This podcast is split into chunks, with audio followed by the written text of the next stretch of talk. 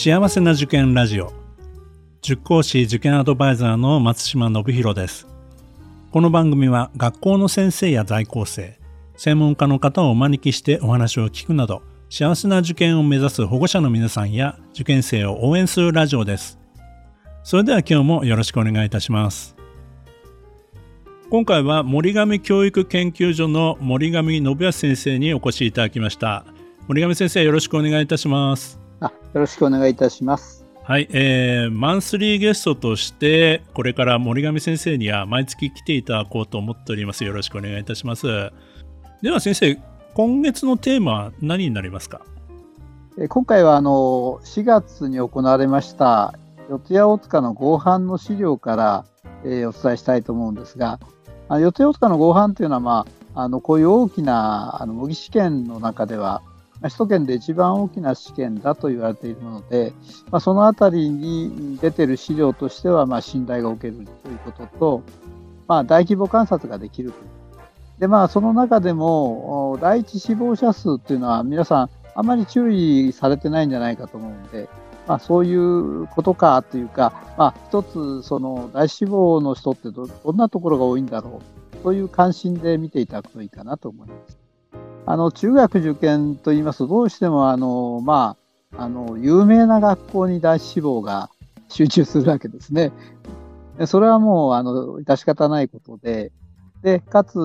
まあ、一番有名というと、大体東大にたくさん入る学校が有名なんで、まあ、そういう学校ばっかり大志望者数が多い、まあ、これが従来のあり方だったですね。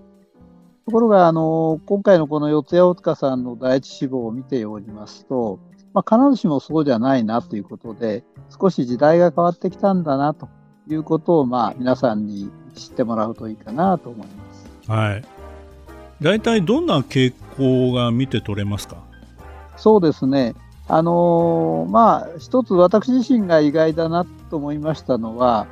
えー、いわゆる改正麻布武蔵とか大院双葉女子学院とか、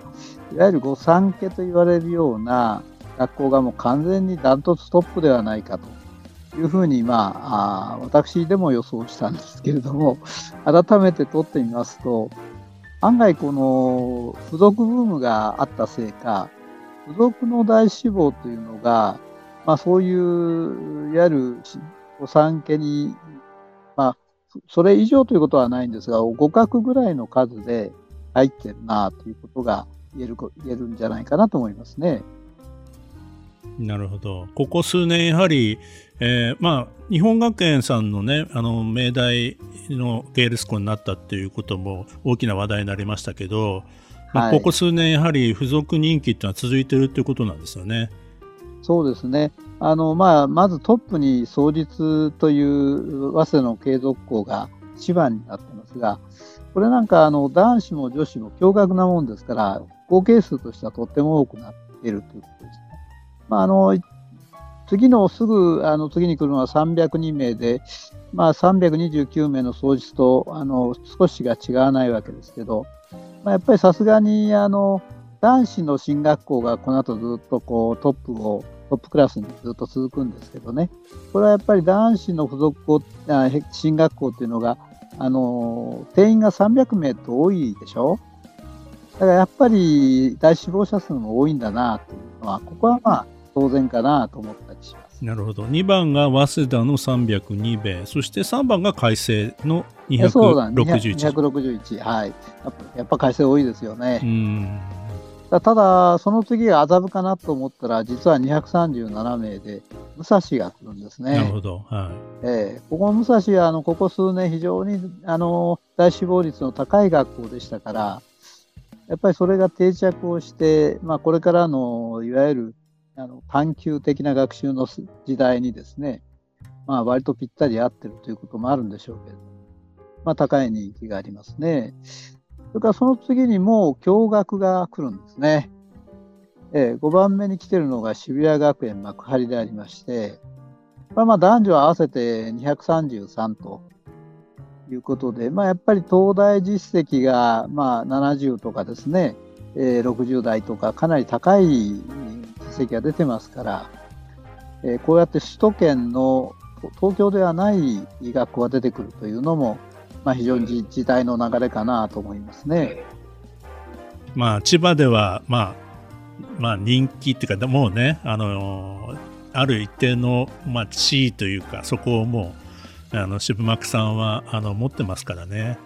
そうなんですね。まあ、さんといえば、やっぱりあの都心からの受験者数が非常に多い学校ですので、まあ、東京での人気が高いというのもうなずけるかなと思います。まあ、御三家の、まあ、登竜門じゃないですけどね、皆さん受けますからね。はい。はい、そうなんですね。で、7番、8番に総大学院と慶応普通部というのが来まして、これは面白いんですが、185と183でこう続いてるんですね。まあ、やっぱり早慶の男子校の、まあ、トップブランドが仲良く並んでるって感じですね。次が青山学院ですね。これですね、まあ、ほぼそんな変わらない179名ということなんですけど、青山らしいなと思うのは、やっぱり女子の人気の方が高くて、ほぼ倍ですもんね。これはまあ、なんか、昔からやっぱり青山学院といえば女子っていうようなイメージが強いですけども、はいはい、やっぱり変わらないってところですね。はい、実はこの後も中大とかですね、あの中大大横浜とかね、えー、付属校の明大明治とか出てくるんですけど、いずれもやっぱり女子の方が人気高いんですよね。なんかみんな倍違いますね。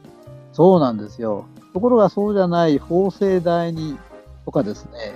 それから、まあ、先ほどの慶応系の慶応中等部なんかはあの男子が多いんですよね。えーまあ、だからやっぱり、え学校の校風っていうのはこういうところに出てくるんだなと思いますね。まあ、法政2の場合はもともと男子校だったっていうのもあるかもしれないですね。はい、そうなんですね。うん、あの法政っていうのはやっぱり男ぶりで売ってきましたんで、やっぱりどっちかっていうと男子の方が多い感じですね。明大明治の場合は女子の方が多いですね。明大明治もですね、最近は女性で売ってるんで、やっぱり女性ですね、ここはね、倍ほどいかないですけどね、56対86ですから。まあ、はい、明治大学自体がやはり女子の受け入れということに積極的にいろんな改革を取り組まれてきてて、まあ、そういった流れもあるんじゃないでしょうかね。はい、あその流れが大きいと思いますね。やっぱりあのいろんな場面で明治のキャラクターみんな女性だったりしますので、えー、やっぱり女が女女子学生のその存在感って大きくなってね、昔あの私明大明治が共学になった時に本当かよと思いましたけど。そうですね。まあ 郊外郊外に行っちゃいましたけどもう明治大学って言ったらもうね質実合憲。もうザ男子みたいな感じだったのに。そうそう。本当にねあの非常にこうなんていうんですか男らしい学校でしたもんね。それが女子を受け入れるって聞いた時にちょっと驚きましたね。あ本当ですね。まあやっぱりだあの実は大大学系っていうのはやっぱりこういうふうに共学の洗面をつけたっていう中学受験ではそれが非常に大きいですね。その次がちょっと飛んじゃったんで元に戻りますと、えー、っと、先ほどは慶応と青山学院のあたりまで行ったんですけど、そこが9位までで10位に吉祥女子が入ってるんですね。実は6番目に女子学院がありましたので、女子の進学校としては女子学院が200名で、吉祥女子が176名ですよね。これはね、やっぱり女子学院人気ってのはやっぱ高いなっていうのがもちろん、あの、これは改めてそうだろうなと思うんですけど、吉祥女子がこの、この6番に対して10番につけてるというですね、まあ、この吉祥女子学院というのはよく併願を取られるところなんで、女子学院が大志望の子は、まあ、もう併願するかもしれませんけど、えー、まあ、必勝に本当はまあ妥当だろうなと思っても、まあ、1日は女子学院を受けるという子も少なからずいますので、はいはい、まあ、そういう面ではやっぱりこれは両方とも人気になっているなという非常に面白い現象だなと思います。それからその次にやっと麻布が出てくるんですね。麻布と比べるんならやっぱり改正武蔵に比べてかかなり受験者数、再死亡者数がかなりといいますか、まあ、ちょっと見劣りがしますよ。200名台じゃなくて100名台なんで、ややこれは意外だなという印象ですね。でむしろその麻布が174に対して本郷が173ですから、もうほほとんど一緒ですもんね。本郷は今年人気でしたからね。いや、大変な人気でしたうね。んだから、本郷のすぐ下に169の会場が来てまして、やっぱり本郷と会場っていうのは本当にくんずほぐれずで、今やこの2つが同じような感じでう、ん大変人気になってるんだなというのは、この第一志望者の数でもわかりますね。そうですね。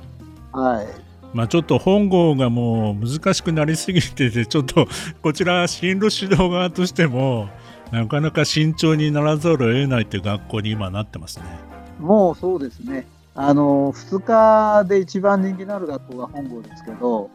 もう1日の受験者数もね、ものすごく多くなっちゃいましたもんね。はい、そうですね。で、その後は、あのやはり、吉祥のが10番に来たんですけど、16番に大湯が来てますですよね。この吉祥と大湯というのも、これは、あの、まあ、そう言っては失礼なんですが、御三家の次の、おーまあ、あの、2番手というのか、1.5番手というのか、えー非常に人気のある学校ですよね。まあえーまあ、そういう学校がやっぱり、こうやって上の方に来志望者数がいると。おーまあ、ほとんど変わらないですね、吉祥と大湯はね。160いくらと170ですから。やはりあの、御三家はちょっとっていう場合に、次に名前が上がるのがその2校なんですよね。そうですね。はいまあ、エリアが若干違いますんで、中央線とね、えーあれは小田急線でしょうか。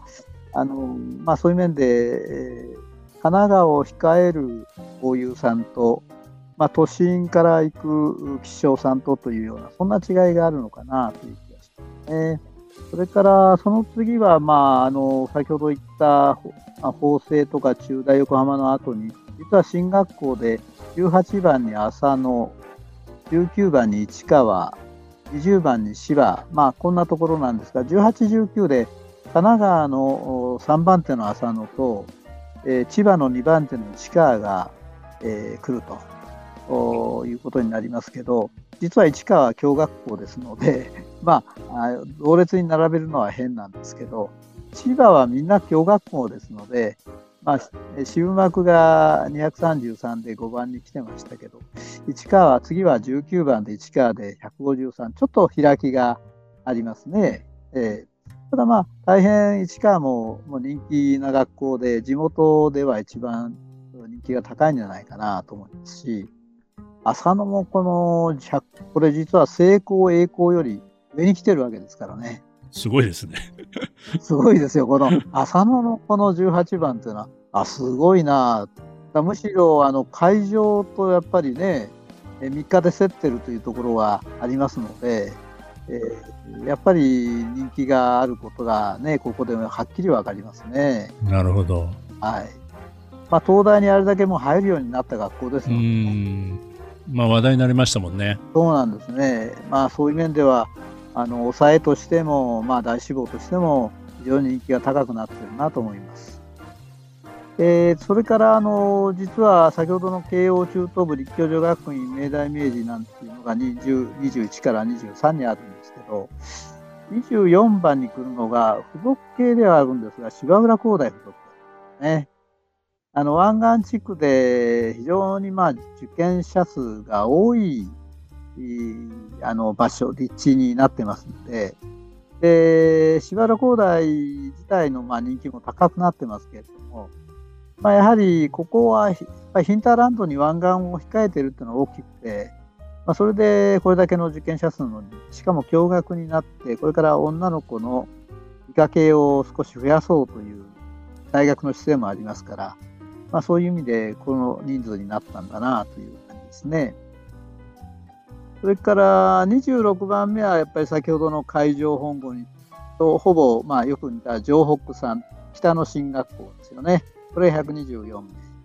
ただね、その次の駒場東方が若干122名で、ちょっとこう、ちょっと少ないですね。うん、そうなんですよね。ちょっとね、あの神奈川の方面の学校、こ駒と麻布っていうのは神奈川から受験生3分の1ぐらい来るんですけど、やっぱりそこがやや弱いのかな。うん、まあやっぱり西野県っていう他の模試がありますから、はいはい、そういう面で、まあ、東京はやっぱり中心の四谷大塚の性格っていうのはこの辺りに出てくるのかなと思いますやはりね、模試によってこのランキングは変わっていくっていうことになりますよね。あそうです、まあ、しかもこれ、ランキングというよりはこう第一志望者数なんで、まあ、いわゆるあどう言えばいいんでしょうかね、そういうファンの人が多いか少ないかということでしょうね。まあ、どういう塾が参加してるかとか、どういう層が、はい、まあ、受けてるかっていうことによって、もう、はいだいぶ変わってくるってことも考えられます、ね、そうなんですね。はい、まあ、あの、サピックスさんの大死亡者数の表を見ると、まあ、また放送する機会があるかもしれませんが、それは、あの、いや、難関校がどうしても大死亡になってるというのは、うんうん、まあ、随分、ね。えー、これはどうし、はい、つついでに申し上げますと、あの、えー、合格者数の割合を私どもいつも集計するんですけど、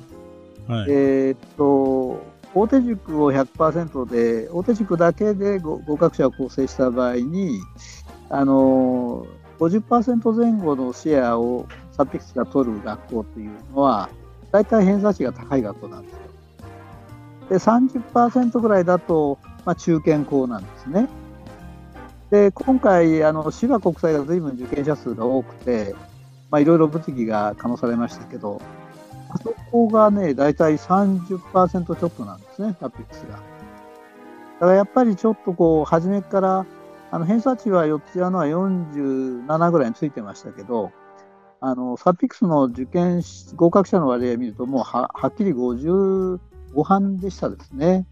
まあ、そういう面であのこの大死亡者の数もそうですけど、まあ、どれくらいやっぱり各模試の終盤で人気があるかっていうのは重大な要素かなというふうに思っております。まあ、どういう死亡者がどこの模試を受けるかっていうのがこういう、まあ、あのデータからも分かるってことですね。はい、そうなんですね。で、今が芝浦工大ラサール城北とこの後というふうにいました。豊島がここにいますか？実は豊島が28番なんですね。まあ、2日入試だということがやっぱり大きいんでしょうね。1日の入試だと第一志望が増えますけど、2日の入試ですと、どうしても第一志望は1日の学校をまず書いてしまうので、まあ、そういう面で豊島岡さん、ちょっと損をしてるのかなととは思いますが、実はその下に強引が来るわけですから、やっぱり難しいのかな、この2校はという感じもしないでもないですね。あとはどうですかね、この辺りから下の学校の傾向、あのランキングとして来てる学校としての先生の所感は？特にまあ強調したいのは32、34に渋々、あるいは広尾という共学の進学校が出てるんですねちょ。ちょうど100名ずつぐらいですね。だからまああの150から200がまあ男子校、女子校の人気校が多くて、えー、共学校のトップ、進学校のトップは100名台に入ってくると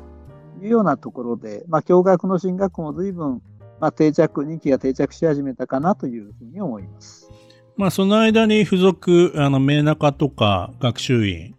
えー、まあ、コーラもだいぶ立教の方に入りますんでね、まあ、そういった意味で付属、うん、付属色の強い名中八王子とかなんかも入ってますね。慶応湘南藤沢 SFC も46位にありますかね。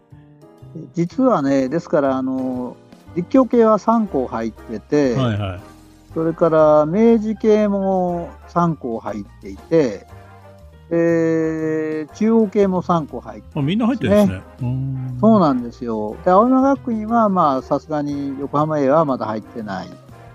わけで、まあ、あのー、そういう面での付属政策というのが、まあ、立教と中央と明治は非常にしっかりしてるなと。で、早稲田と慶応は、まあ、全部一応入ってますから、まあ、その辺も、まあ、しっかり機構になってるかなというふうに思いますね。